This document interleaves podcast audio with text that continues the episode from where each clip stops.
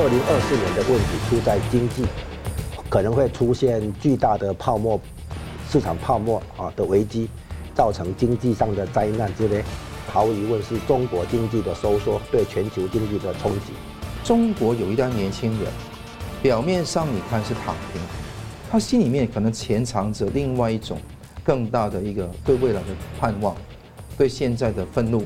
也希望有些理想要去达成。所以他现在降息的话，哈，就是开始在让美国经济有更多的空间跟力量来承担将来的收缩嘛。嗯。啊将来的收缩，除了美国自己之外，也有来自中国的影响嘛。嗯。那这也包括这个资产市场可能有一些那个泡沫破破灭的问题嘛。嗯。那他他必须现在开始行动。中共正在准备恢复正式的核试，以前有不给你说，现在呢，正式大规模的这样做。不要以为北韩可以单挑韩国，后面中共的手影彼此需要注意。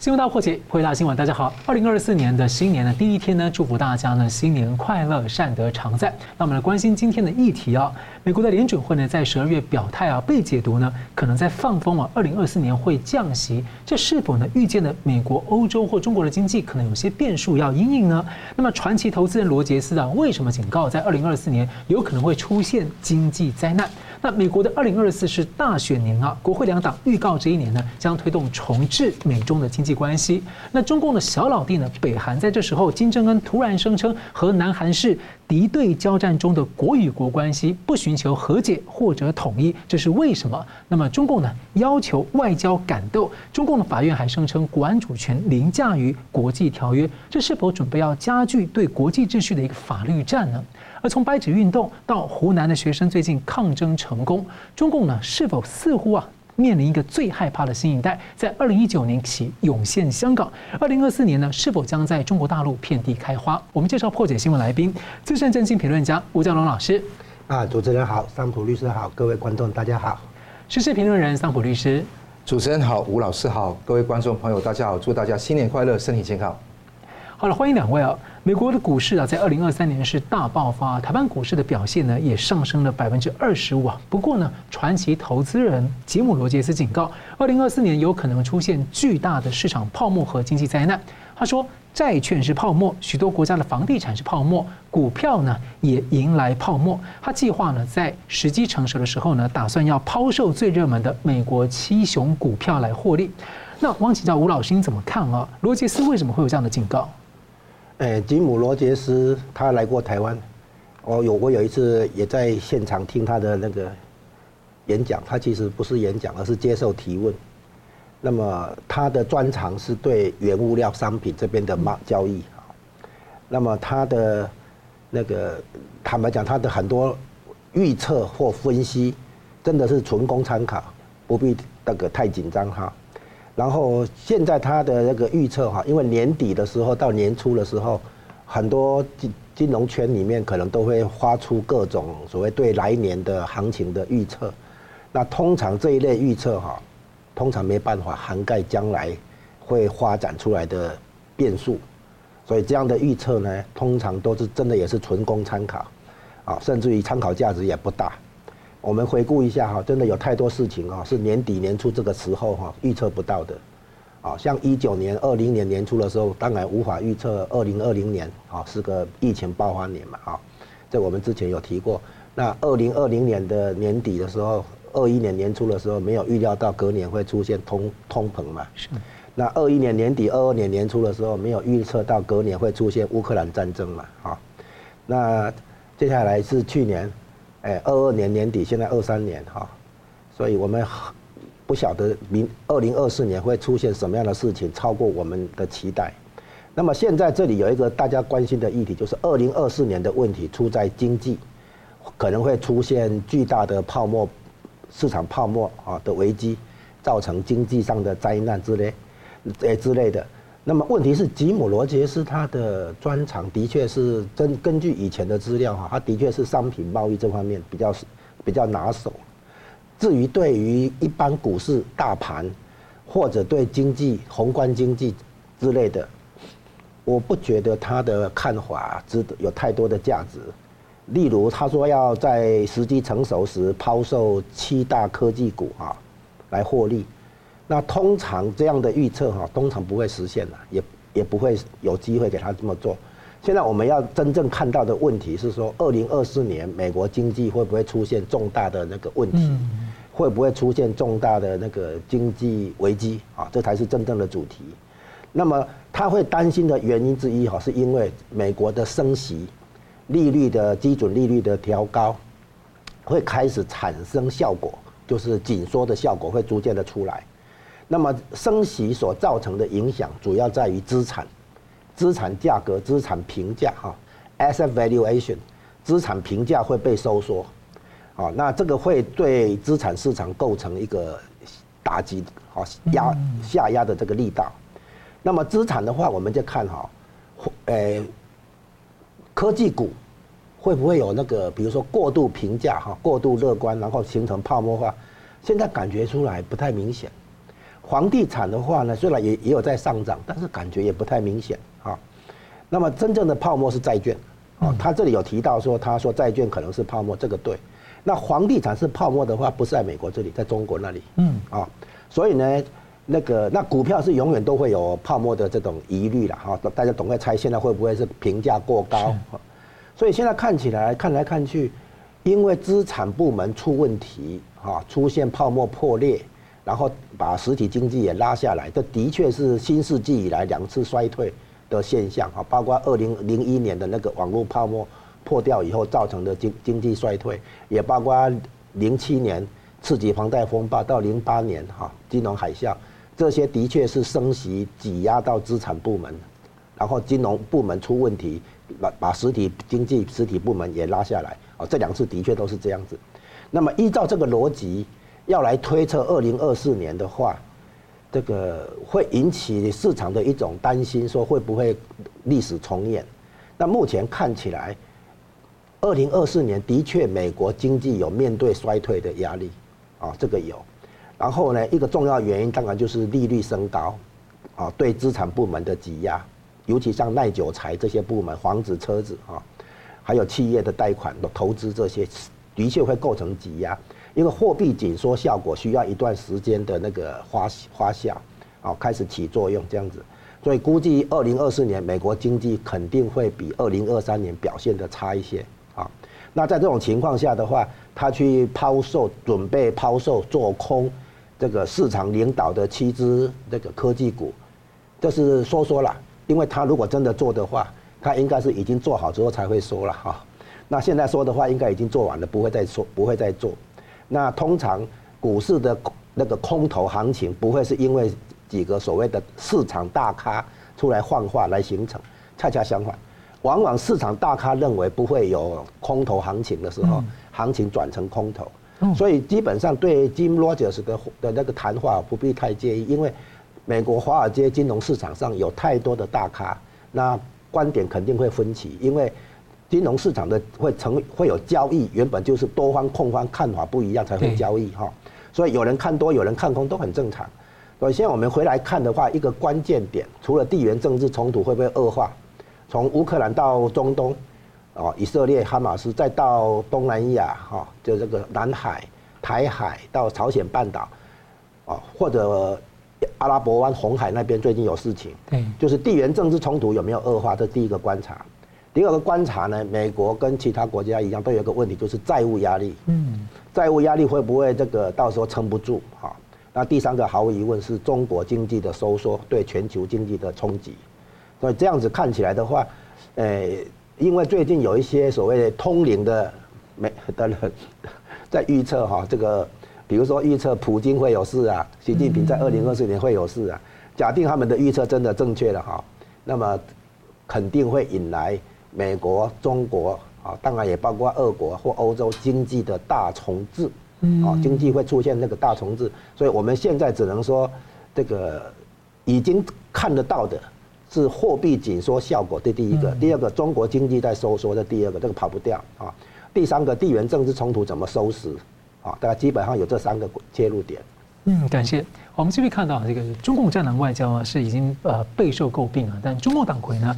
二十九号进一步要求驻外使节啊，要所谓的敢斗善斗备战姿态。那前一天呢，中共的最高法院还推出这种霸王级的司法解释啊，声称呢，如果中共的所谓这个，就是如果啊国际条约有损害到中共所谓的国家主权呢，就不适用。而且十二月份呢，中共还关闭了裁判文书网站。所以我请教桑普，你怎么解读这个很奇怪的事？对，这三则新闻是敲响了现在这个中共的基本上的一个警钟哈。那也看得到，全世界对中共也要刮目相看，是千万不要相信。中共跟你说的任何说话，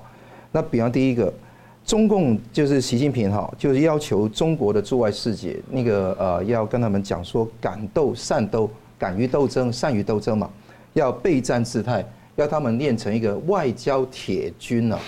这个是非常有趣的，因为外交部门一般都是比较柔软、有韧性的嘛哈。那现在新年贺词，他也讲说，中国经济有韧性跟活力哈。其实中国经济都是沉沦当中哈。那你看到他要一个忠于党、忠于国家、忠于人民，其实忠于习近平的外交铁军，意思暗示谁？秦刚嘛，对不对？秦刚、李尚福、李玉超就自由被请走了，现在换了新的一批人上来，你也看得到这一种的一个趋势啊，基本上都是不断，可能内部有被渗透、策反、拉拢、腐蚀的风险，而且这个地方也在中共的文宣里面讲出来了。虽然现在有一个国防部长已经是上任，叫董军哈，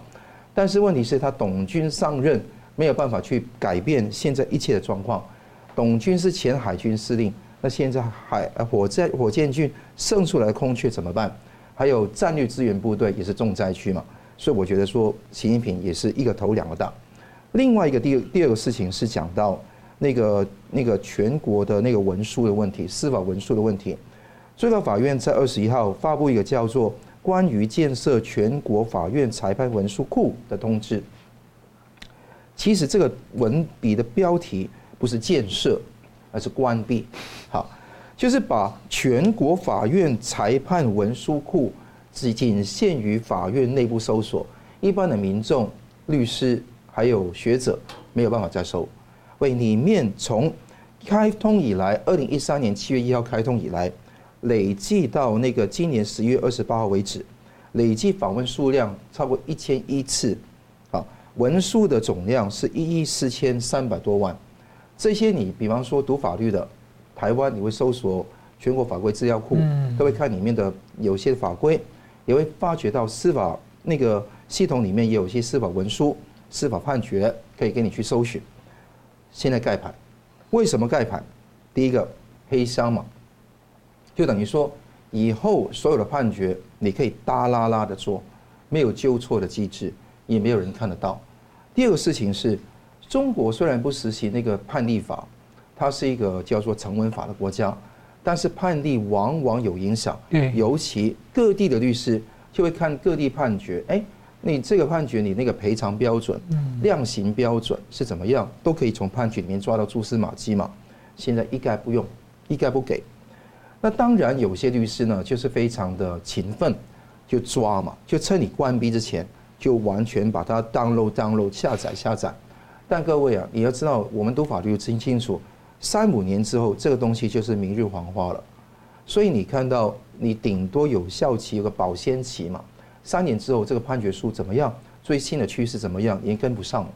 所以这个情况，我觉得说是第二点。第三点，你一直这样做，你导致怎么样？司法不独立，司法是党治的情况，你就继续的上访嘛，继续抗争嘛，继续白纸嘛。但基本上在司法里面给不了你任何的那个申冤或者是维护公义的功能。所以看得到现在真的公开的文书是前几年逐年减少，把那些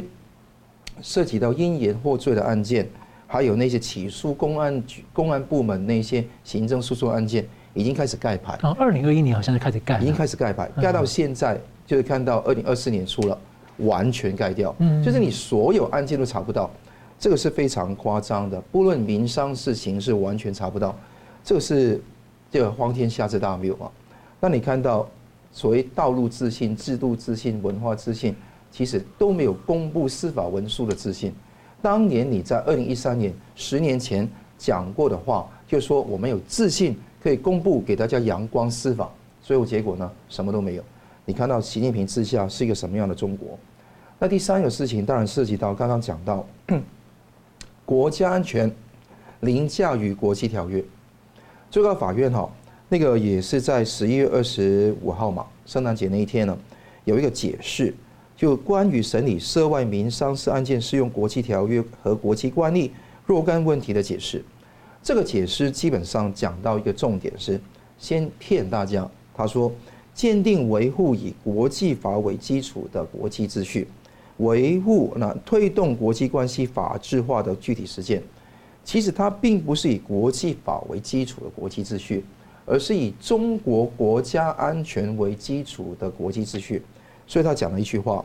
适用国际条约和国际惯例，但损害中华人民共和国主权、安全和社会公共利益的，人民法院不予适用。那是中共自己的解释。你刚刚讲的这些所谓的安全，事实上就是共产党安全啊。没错，这句话意思是怎么样？一九八四年签订的中英联合声明不予适用，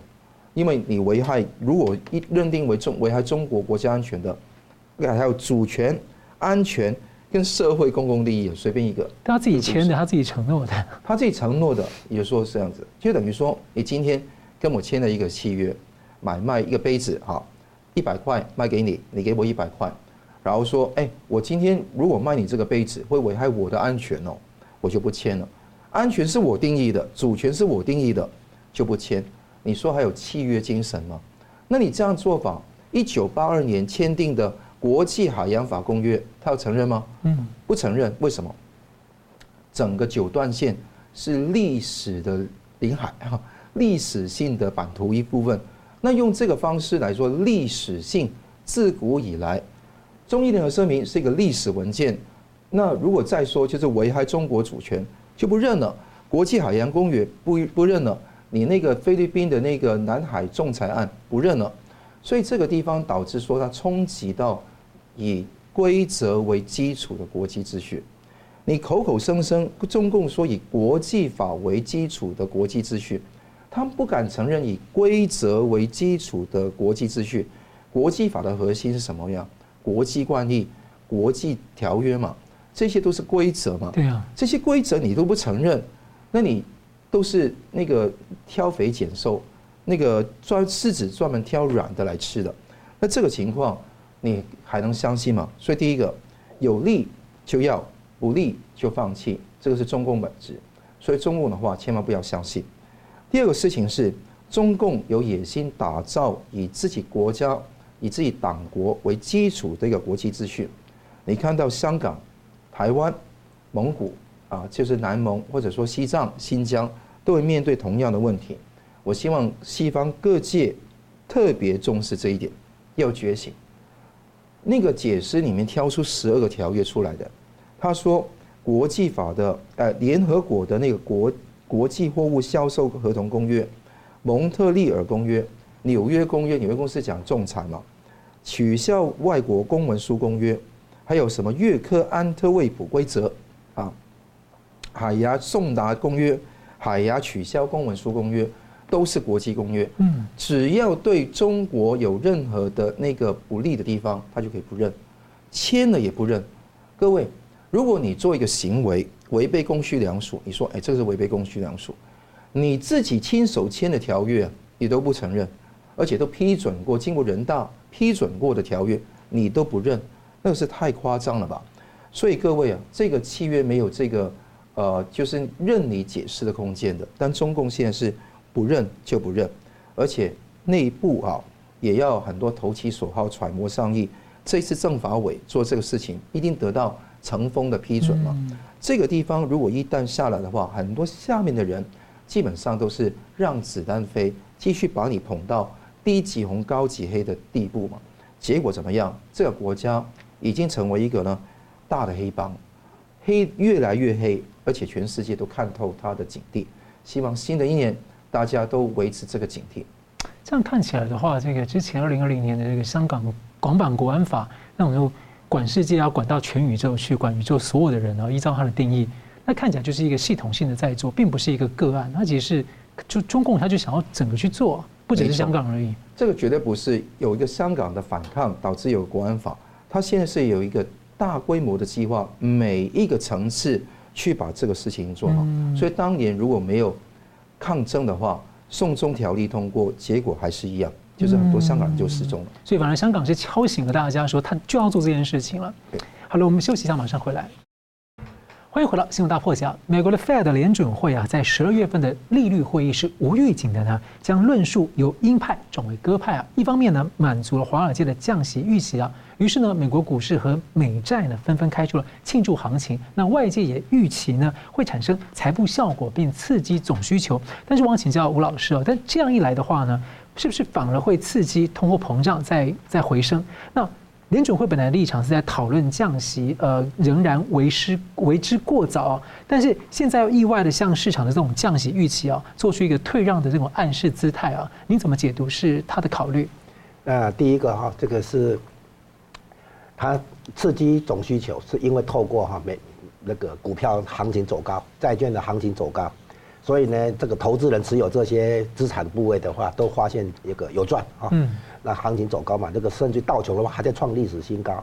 那所以这样的话会刺激这个财务效果，刺激总需求，所以这个就是所谓联总会这一次利率会议所面对的风险，他付出了代，就是他承受这个风险，他付出这个代价哈，但是他可以得到其他的效果嘛哈。那我们先讲，先来在讲其他的效果之前，我们先讲一下哈，他这个原来的联总会担心什么事情啊？那首先他在升息的时候，他担心的是升的不够，嗯，然后呢，到升到一个程度以后，他觉得这个紧缩不足跟紧缩过度开始有平衡了，嗯，那现在的话，他担心的是紧缩过度，他已经担心他的紧缩哈，他有点超过啊，是这样子，所以看出不同的阶段的话，联准会的那个决策的那个隐那个风险面对了哈，然后他现在呢，就是说我们原来说他预防性降息啊。可能预防美国经济会出现一些状况，比如说衰退。可是呢，我们也知道哈，根据过去降息的历史，联准会基本上不是因为经济衰退来降息，而是因为金融部门出事情。嗯，金融比如说包括行情出现崩盘，或者重大金融机构的那个破产倒闭哈，有可能形成系统性风险。这个时候联准会会宽松哈，这这个叫应对，它不是单，它不会单纯因为啊经济会衰退而来降息。那现在这一次联准会已经传达出，好，讨内部开始讨论降息，那市场也顺水推舟，认为明年三月大概就会有第一次降息啊。那这样子的话哈是这样，联总会首先要确认两件事情啊，第一件事情就是目前的利率水平提供足够的限制性，啊，他们讲限制性，那然后有一联总会一直在讲说有没有足够的限制性，嗯，是不是 sufficiently restrictive？还是这样用字啊？那么联总会这一次显然相信，目前的利率水平已经具有足够的限制性。那第二点，货币紧缩从政策行动到产生效果会有滞后性，就是时差哈。所以他预估货币紧缩效果在二零二四年还会不断的那个涌现哈。所以他现在可以观望一下，看看效果如何啊。然后呢，接下来产生一个问题就是。他担心的紧缩过度，因此引来降息的正当性这件事情，要怎么判断？就是他认为目前的利率水平有足够的限制性。首先一个问题就是，诶，今年下半年的通膨的反弹，啊，是不是结束了？联准会的反应看起来没错，联准会发现是有反弹啊，从六月是到最低点，然后七月、八月、九月反弹，结果十月、十一月下来了，所以联准就是他从。六月份的时候，整体 CPI 降到三点零，从去年六月最高点的九点一，百分之九点一降到百分之三点零，然后七月变成三百分之三点二，八月变成百分之三点七，九月维持百分之三点七，十月又回到百分之三点二，十一月变成百分之三点一，这样这样的一个发展，让联准会确信反通膨的反弹已经结束。嗯，这是第一点哈。那第接下来他就要问问通膨继续走下行趋势。靠不靠得？靠得靠谱不靠谱啊？然后呢？现在发现哈，这个联准会有信心，通膨会持续下行，是这个原因，所以他现在已经确定可以讨论降息，是。也在讨论降息。那这样的话，有几个指标，我们常常说判断市场走向需要用到一些指标嘛哈。那么第一个指标就是哈，联总会在升息的时候哈，就是一开始已经认识到说，在有通膨的时代哈，利率不能那么低嘛哈，所以去年不是下半年有暴力升息嘛哈，那个时候是利率在追赶通膨率，利率一一定要追上跟超过通膨率。哈，那再来利率比通膨率高，这个叫做这个差距叫做实质的基准利率，就是加一个实质两个字啊。就是利率，呃，基准利率去减掉通膨率。那我们如果抓整体 CPI 来讲的话，现在的利率水平是百分之五点二五到百分之五点五零啊，这个利率水平。那平均起来大概百分之五点三三这样的利率水平，平均值的话，然后呢，如果是讲那个整体 CPI 的话，目前在百分之三点一，你把它一算的话，这个是差距是百分之二点二，啊，或者多一点点。就是说，基本上已经占上百分之二，这个实质基准利率有百两个百分点，那这有什么含义？这是这样，实质基准利率在有通膨的年代哈，最起码要先到百分之二啊，然后现在等于已经达到目标，所以它可以观察效果，原因在这里，因为因为去年哈利率低于通膨率，通膨率在快速走高的时候利率还低，这哦快马加鞭追上来，追上来的时候呢，终于超过，这个超过以后发现通膨率在下降。所以这个差距就出来了，实质基准利率这个差距就出来了。那么现在联准会呢，如果要保持百分之二或百分之二点二的这个实质汇率差距的话，那随着通膨下降，它的利率就可以下降，是这样。所以它的下降不是要变成宽松啊，而是说在过度紧缩调回正常紧缩。它还是在紧缩，是哦，但但是它不是已经利率中性了，还是利率宽松？它不是，它的降息不跟以前的降息宽松不一样，它不是宽松，它只是避免过度紧缩，从过度紧缩变成正常紧缩。但是第一个哈，实质基准那个利率啊，从平均值五点三三，现在已经看到那个，呃，跟三点一来比的话，我们会看到哈那个它已经超过两个百分点了哈。然后第二个数据是这样，有一个通膨的数据哈。叫做粘性的 sticky price 的哈，粘性的意思我先说明一下，就是说定价的周期比较长，不常常改变价格，啊，这个叫比较长啊，所以它的粘性就是说它比较会有延续性，粘性的。第二个去掉食物跟通膨，这个叫做核心哈，再来呢去掉住房服务类里面把住房去掉的话，那叫核心服务，所以把它加起来就叫做粘性核心服务的通膨数据，这个数据哈。呃，持续性会比较高，结果呢，联总会赫然发现，八月的时候这个数据到三点零二，九月跌破百分之三到二点那个九二，然后十月份二点九八，再来十一月二点七六，跌破三 percent，然后呢，这这是一个趋势性，因为这个粘性核心通膨哈，呃，服务通膨的数据它本身有持有延续性、持续性，所以联准会现在有信心。通膨继续下行，啊，已经摆脱通膨的反弹，继续下探，所以估计二零二四年通膨的核心数据会跌破三 percent，嗯，这个很关键。所以基于这个经济数据的解读，联准会有信心也有把握，就是二零二四年哈，这个通膨会得到控制，而而且向目标区靠近，而且不用担心实体经济引来重大衰退，啊，所以它。降息是这样子，那这样的一个情况呢，表现成联总会向市场的降息预期去靠拢、退让，因为原先在这个之前，原先联总会都是对市场的预期泼冷水，对，说我还我还我觉得讨论降息为时过早啊，我觉得还有必要排呃升息啊，继续升息这样子，那这样的一个论点在这一次会议上终于整个被改过来，那改过来的结果。哦，我们说会不会有，比如说非经济因素考虑，这个当然也有可能了哈。然后有关总统大选考的考量哈，比如说鲍尔主席是不是要帮帮拜登，这个我已经在其他场合反驳掉。另外呢，我们上次也提到，会不会是在预防中国经济衰退对全球的拖下水，这个有可能啊。但是上次已经讲过，现在我们回过头来，基本面，美国经济的基本面，原来联准会现在终于可以确认。通膨的反弹结束，然后通膨继续下行，然后这个下行呢是有重要的经济数据来支撑啊，然后呢再补充一个经济数据，就是核心 PCE 的月比，就是这个月跟上个月比，这个月比的话呢，把过去六个月加起来，然后乘以二，相当于对未来一年的年年跟去年同期比这个年度比这个值目前是百分之二点二。嗯，换句话说，已经接近政策目标。这也是为什么联总会啊做调整的的一个内情，就是他在实质经济数据方面有把握、有信心。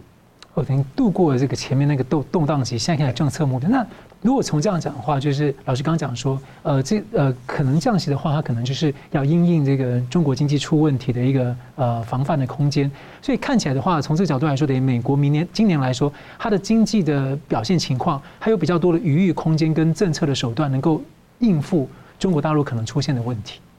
因为它现在降息嘛，然后对经济的好处会一需要一段时间来。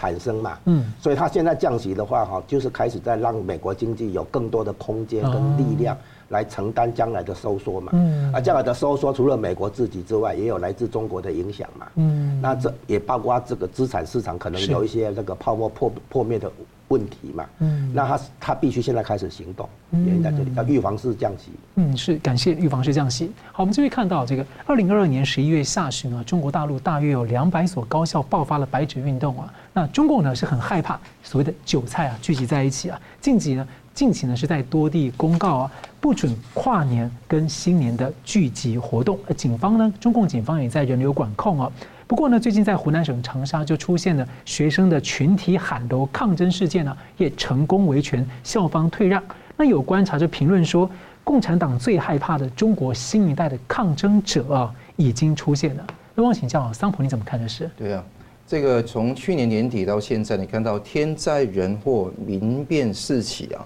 民变四起就刚刚讲到了，第一个现在是防止民变啊，全中国来讲，广州啊。上海外滩呢都不给人家聚集，你一旦聚集就会驱散，那这个情况是历史上面很罕见的，证明说中共防民如防川，很怕你怕你们聚集起来做出一些不确定的因素哈。那第二个事情是元旦三休的事变哈，这个三休事变第一个是湖南长沙某一个省级的示范高中出现了群体的抗议，他们喊楼了，就在楼中喊话。就要三休，因为原先法律跟学校的规定都答应在元旦过程中三天休假嘛，礼拜六、礼拜六、礼拜日跟礼拜天，哎，礼拜天跟礼拜一嘛。那今天你看得到三休没有变两休，结果那些学生跟老师都很不服气，尤其男女宿舍的学生都群起来去抗议，他们到食堂跟去办公室贴海报，那校方当然是把它收嘛。然后他们那些海报被拍出来，写什么？誓死力争，还我三休。誓死啊！誓死，为了休假要誓死哦。而且说，与其怨声载道，不如民主自由，让我们都有光明未来。哦，啊，所以这个是铿锵有力。如果说你说去年彭丽发事件，还有那个白纸的抗争，是一个小的事情，但是我觉得今天。不会因为这样子，很多人的怨气不在，他们怨气还是埋藏在心中。你看到画面就看到誓死力争嘛，所以看得到这个是一个例子。另外，南宁市的第十四中学也爆发一个这样的情况，他们被镇压的情况更严重了。他们写“自由万岁”，为自由何罪之有？晚上就喊楼了，那领导就开始骂，就是那些党委就开始骂。那些学生为什么叫？他说：“你们是效仿香港式的抗争。”然后呢，就开始抓人。你们去谈判可以好好谈判，好了，等到你们不平定下来的时候，就开始抓人，跟香港完全一样啊。那你看得到，学生只要三修，但是录像完全被没收，不给你放出去，而且你看处分个别的学生，这个等于说。先把他压下来，之后再秘密的搜捕人，所以这个对于南宁、对于湖南长沙也是一个警讯。但是你看到画面上看到人数非常多，嗯，而且是非常磅礴。那白纸运动只是用白纸的抗争，只是用另外一个方式来再呈现出来。天津美术学院有一个大一学生贴一个大字报啊，因为当时呢，他们要每一个大一学生都有必修课。就是一年要修实习呃写实绘画训练，但他觉得教的东西根本都学过的，以前学过这个艺考都已经考过，高中考上来都要考的，你教的都是一样，都是为了那个某一批老师那个保住饭碗而已嘛。所以这个情况，那些学生很反感，贴大字报，结果呢，就是被恐吓，要他们撕走，简单粗暴。结果怎么样？学生这个撕掉的地方写了一句话，就是说，那个他们写说，这里曾经有三张 A 四纸，好，然后之后呢，就校方就喷漆把它喷掉。那下方就写说，这里有过三张 A 四纸，还是死心不息啊。所以你看得到，每一个人都在那一边去用不同的方式表达。这里这些事情表达什么东西？是中国有一代年轻人，表面上你看是躺平，但是人心呢是很复杂的，并不是你表面说躺平，他就等于放弃，他心里面可能潜藏着另外一种更大的一个对未来的盼望，对现在的愤怒，也希望有些理想要去达成，奈何现在没有这个力量跟勇气达到这一点，所以我们在海外当然是希望争取民主自由，就与你们说的。与其与其怨声载道，不如民主自由，我们都有光明未来。希望大家不忘初心呢，这个才是重要的。否则，就像河南商丘市的那个零陵县的暴动一样，那个不是暴动，是一个抗争哈。嗯。因为那个抗争是怎么样而导致？大概二十三号晚上，老师就跟所有班上同学说：“你们不要回去宿舍，就在课室里面睡觉。”那这个很奇怪啊，为什么不要回去睡觉？肯定宿舍发生了一些事情嘛。好了，二十四号发觉到凶案现场就在这个地方，有一个十四岁的零陵县的男生就被杀死。那那个地方呢，现场完全被破坏，而且是施暴致死的。死了之后九个小时才通知家长来，家长当然是悲痛欲绝嘛。那见他死状非常可怕。满身都是淤青，手上还有那个螺丝刀哈，天哪，那个挖的洞哈，哎呀，而且伤口都露出骨头，下体被踢烂掉，这肯定不是从高空摔下来，但是那个校方就说他是堕楼致死的啊，那这个情况是怎么样？那你去司法诊断，他就说呼吸、心跳停止，多处组织那个有损伤，就基本上没有讲怎么死。对啊。所以这个就尤其奇怪，这一家叫河南商丘商丘市的零陵县的裕华园学校，门口贴着几个大字，叫“家长放心，社会满意”。那你把儿子都弄死掉，所以以前有铁链女，有唐山女孩，有胡鑫宇，现在有零陵县的十四岁的男生，那家长就愤怒啊，发贴文就被删贴文啊，这怎么样？全一个城市一万多人走出来抗争，去砸烂校门口的有些措施，就好像你看到画面上面看到的情况。然后呢，看到那个死者的奶奶都在那边跟警察去把照片、死者照片展示出来，警察、公安都无动于衷。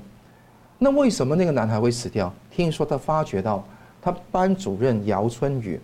跟一个生物老师偷情，奸情爆发，而且这些人肯定。跟当地的党委很有关系嘛，所以整个事情就用弄死这个学生、酷杀这个学生的方式来解决，这个是非常的令人发指的。那这种情况下，你看到怎么办？大规模的人走出去嘛，警察当然抓人，然后封路，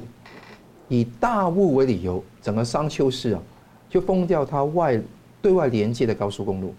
而且呢也要完全的。那个在县的路口也要有那个路障，不给人家进去。那民众就被堵在里面，就出动大量的特警跟警察来这边做镇压。所以看到也是重要，而且断网，不给里面的人发消息到外面去。所以中共越打压，人民就越反抗。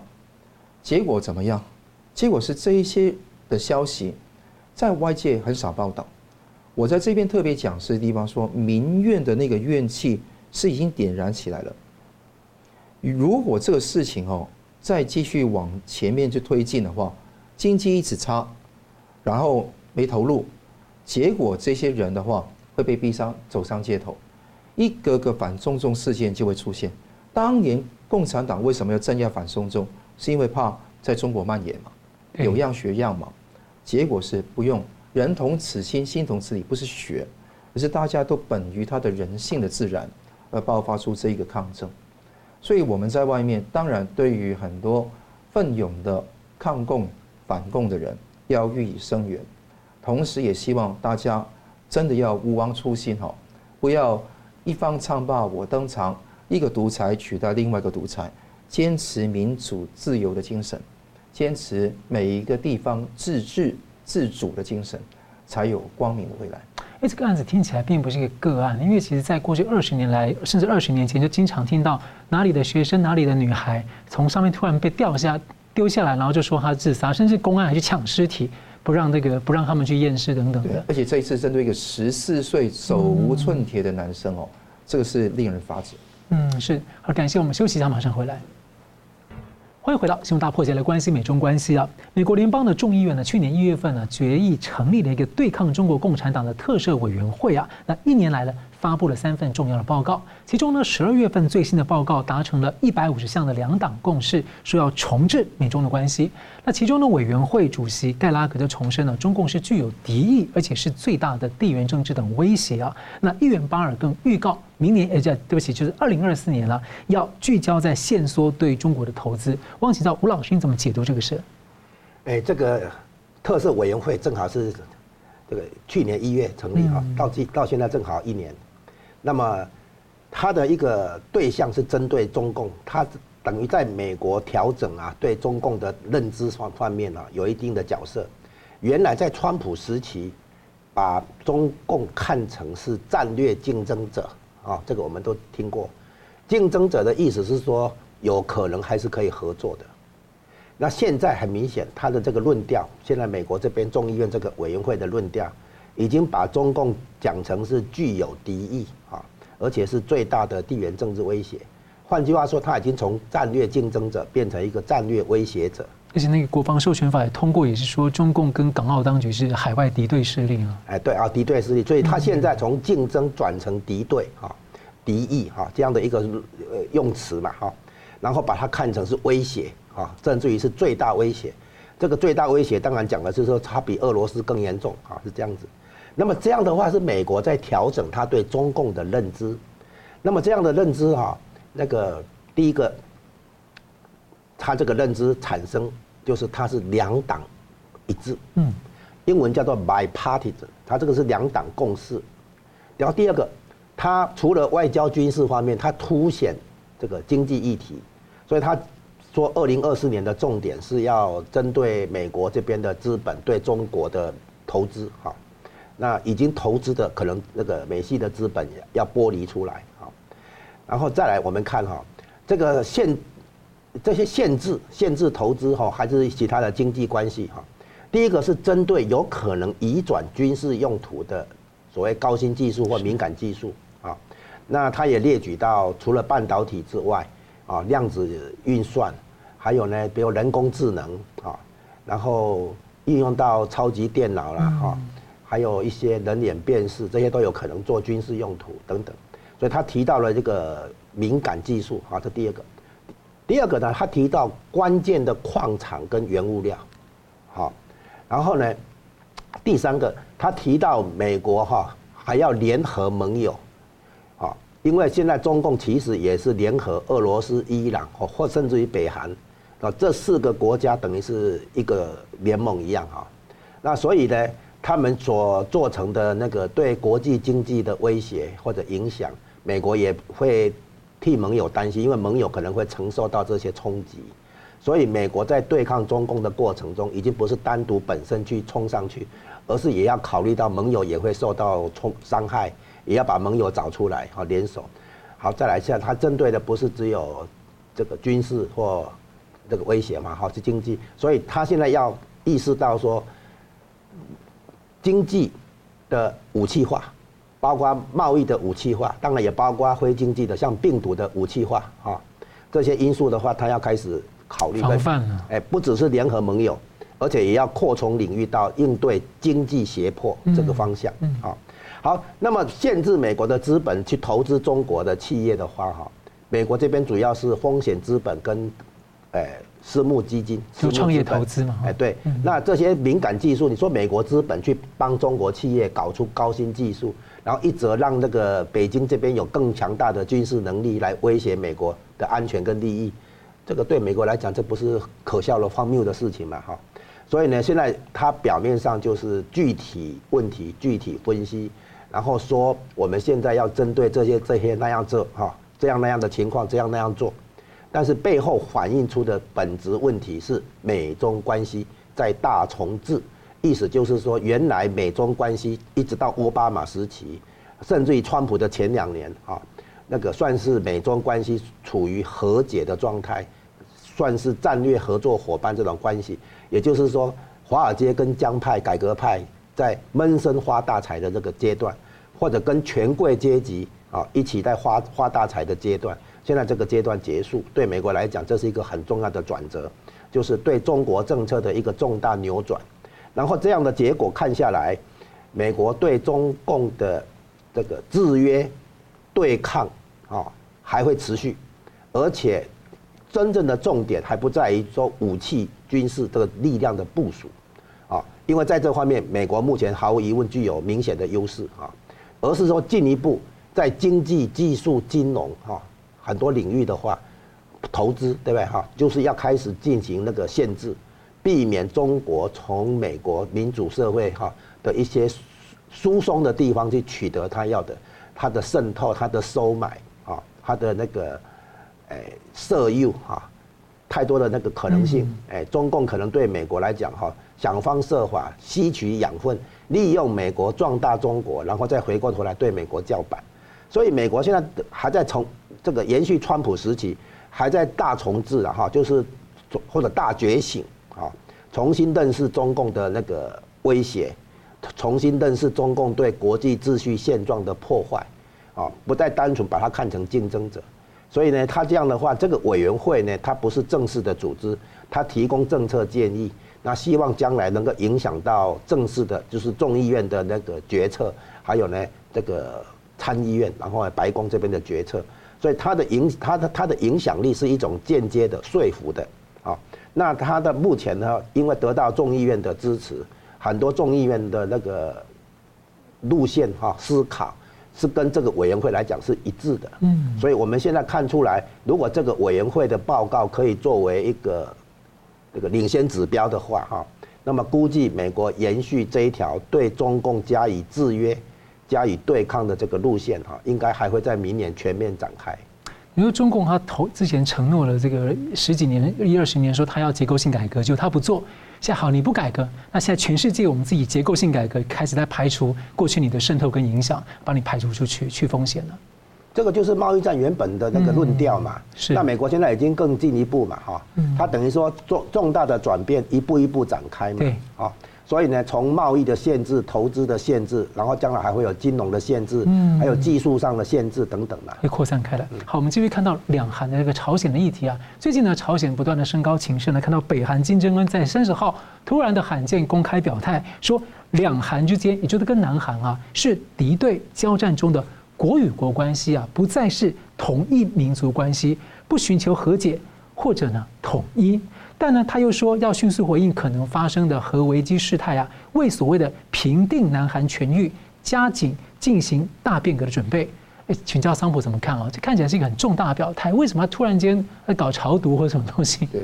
我觉得就我觉得把重点讲出来了。四月韩国会有国会选举，嗯，每一次四年一度的国会选举呢，那你看到金正恩都会这个用这个方式来处理的。我还记得说，在二零一六年的第二十届的时候，四次挑衅；二零二零年的时候，第二十一届的国会选举，南韩的国会选举，金正恩是四次的发射短程弹道导弹导弹啊。所以你看到这一次是为了四月的南韩选举，还有那个十一月的美国的选举呢，那个铺垫啊，就叫板，那是不哭的孩子没糖吃嘛啊，用这个方式来做，这是第一个。那你第二个，我当然我我常觉得哈，中共有四个不同的那个断层线嘛，一个是东海就面向韩日啊，那第二个是台海，第三个是南海，第四个是印度。那我们讲台湾的新闻都会讲到第二个啊，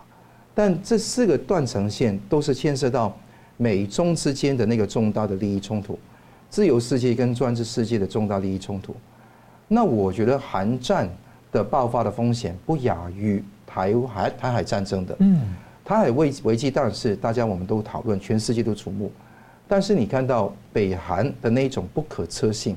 而且跟中共的。勾连的那个隐秘跟黑箱作业是很匪夷所思的。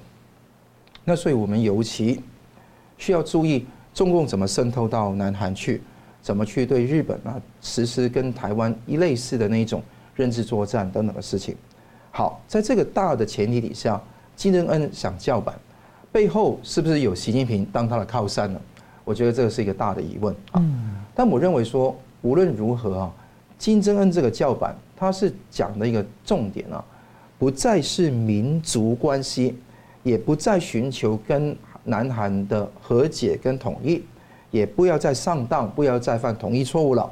意思怎么样？就说这些话铿锵有力之余，我也想希望中共听一听这个话嘛。你是不是不想跟台湾寻求统一呢？我们也很高兴你们讲出这样番话来嘛。但人家敢讲出来。承认跟那个南韩是不同的国家，承认啊，就是中华民国的地位。我觉得这个基本的要件。如果说中华民国的地位不被中共承认，我们还是一个主权独立的国家，我们不需要祈求中共的承认。但我们看到在两国论的那个朝鲜半岛里面，我们看到主他把主要敌人指向南韩，你看他是无事生非的，他讲的道理都是说，哎。你是南韩跟日本跟美国启动一个系统，分享跟北韩发射导弹的情报。拜托，这个是早就有的事情。都是手势，他们完全没有挑衅过，这是防守。挑衅过，早就有了。另外说，批评美韩联合军演中部署 B 五十二轰炸机，军演只是越来越有先进的武器吧？不然你要用六十年代的武器来军演嘛？所以各位，这个当然这个是借口。当他找借口，他知道他在逞强，他知道是空心的，你也知道他是空心的，他也继续讲空心的话，这个就是共产党的特色。所以他这些话是我觉得不用代表说，哎，大幅度拉高那个那个战争的危机也不是。但是你看得到后面有没有中共的手影，这个才是重点。嗯，中共最近哈在纽约那个时报十二月二十号的报道，六十年前。罗布泊在新疆沙漠那个地方引爆过第一颗的原子弹，时间是一九六四年的十月十六号，当时是成为第四个国家拥有核武。那现在发觉到，从二零一七年以来，中共已经在新修或者说新建或者修建超过三十栋的建筑物，而且这些都是美国的民间的科技卫星公司拍得到的。哦。而且拍得到的地方是那个幅度非常强，而且是挖纵深哈，大概是五百多公尺，所以在下面爆辐射就不会往地面扩嘛。但这个不可能。我记得我小时候八十年代，我觉得老师啊，还有那些长辈都会说，千万不要去罗布泊啊，因为那个地方一定是充满辐射。所以从邓小平时代、江泽民时代、胡锦涛时代，还有。那个习近平时代都一直有在利用那个地方，不过现在大幅扩大，就等于说秘密重建一个罗布泊的核试场地，一个竖井五百三十公尺，道路网一个是四十八公里，向西南的一百二十公里，而且一条向东的四十八公里的路连通到一个呃小的山区，那个地方是地下核试的区域，马兰基地。可以看到，中共正在准备恢复正式的核试。以前有不给你说，现在呢，正式大规模的这样做。那核试的核设施的广泛现代化也是个焦点，就它已经不是用六七十年代的技术了，是用更高技术。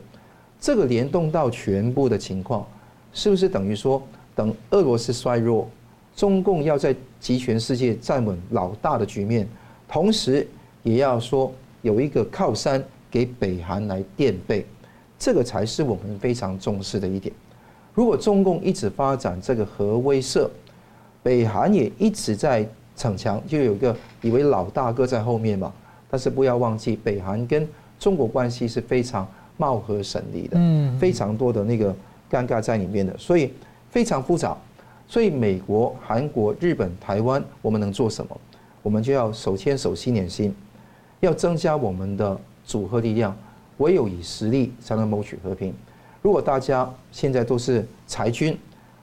不要通过国防预算购买那个军备的话，结果会非常悲惨。所以我说，只有以真正的军事实力来谋取真正的恫吓，有真正的恫吓，彼此之间才能够有真正的和平。如果你以为与虎谋皮，跟他讲几句话说我们要友善，我们要握手。这个有时候可以用，但实际上这个只是一个去了解对方的敌意，而且管控分歧的一个方法，不应该视为说你真的以为啊对方真的是善良的类别。所以这一次的说法，我看到尹锡悦非常重视，而且呢，他也看得到北韩重新重新重用的战狼叫金英哲，当时延平岛海战。跟那个天安号的巡舰沉没，他是重要的人物，他是任命他为统一战线部的顾问。那韩国现在也把总统办公室的三位高级的幕僚把它替换，增强彼此的那一种对抗的格局。所以我想啊，未来几个月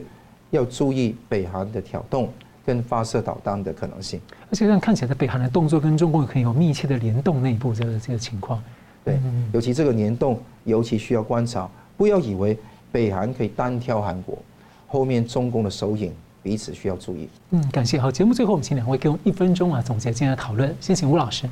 哎，二十二二零二四年的展望，我们还是要把重点放在美中关系，啊，以及美国与中国各自内部的经济情况。那么这个会影响到日本、欧洲、台湾等等哈。那现在看起来。美国这边的升息啊，算是告一段落，然后等升息的紧缩效果充分展现，然后呢，考虑降息，适度降息是维持实质的基准利率在百分之二或高一点点啊，这样子。那只要通膨率下降的话，那么利率的确有下降空间，但是空间也没有华尔街以为的那么大，有一点哈。那么最这样的情况呢，在美国这边有可能出现的就是说。通膨在二零二四年得到进一步的控制，甚至于就达到政策目标的百分之二，这比预期的还要快，啊啊！但是呢，可能不用付出重大经济衰退的代价，这种是太太美好的一个一个经济局面。然后接下来看中国的话呢，因为习近平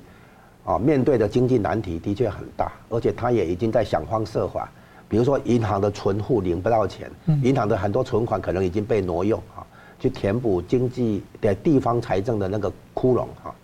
那估计他还没有办法增加就业，他也没办法吸引外来资本，所以很多方面的话看出来，习近平，诶如果没有办法治理经济的话，可能会受到更多压力，说不定会有一些意外情况出来这样。嗯，感谢桑普。我们看到那个习近平有个新年贺词，他是很罕见的讲到一些的民众，一些民众他们的那个。就业跟生活遇到困难，那他也自己承认了，一些并不是一点点啊，是很大部分的人。大家看到元旦三修事变，看到那个啊河南商丘市的宁陵县的那个那个呃民众的抗争，都知道民怨四起。但这个同时，共产党呢就开始司法裁判文书不公开，好，国际条约跟国际惯例也是要被国家安全凌驾。那也看得到，他一直要敢于斗争、善于斗争，要外交部门当成外交铁军，继续战狼外战狼外交。这个看得到，这是习近平是把中共国推向濒临灭亡的边缘。那个边缘如果真的推下去不得了，但这个需要时间。就是美国让中国现在慢死，就这个中共国如果一直这样子往前这样走下去的话，肯定会走向末路。所以我们要很避免，在他最后死之前那个蛮力的挣扎。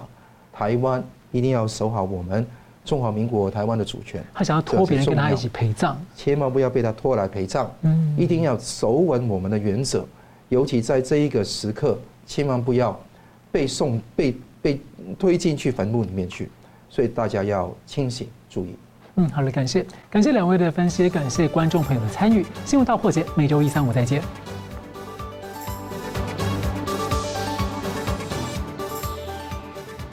新闻大破解的观众们，大家好，非常感谢大家对我们的支持和帮助。那我们在 YouTube 上呢，成立了一个新的子频道，叫“新闻大破解随选”。我们把呢相关的这个啊、呃，就是精彩片段都汇集在一起，来方便大家分享给朋友们。那么也希望大家能到此频道来按赞。订阅以及分享给更多的朋友。另外呢，我们在一个新平台叫做“干净世界”有新闻大破解的频道。我这里要特别跟大家推荐“干净世界”，真的是非常好用，有许多还很重视隐私，而且呢没有暴力、色情等等，很适合合家观看。所以也鼓励大家到“干净世界”来订阅新闻大破解的频道，并且呢还有相关的 App 也可以跟你的朋友分享。那很感谢大家的支持，新闻大破解，我每周一、三、五再见。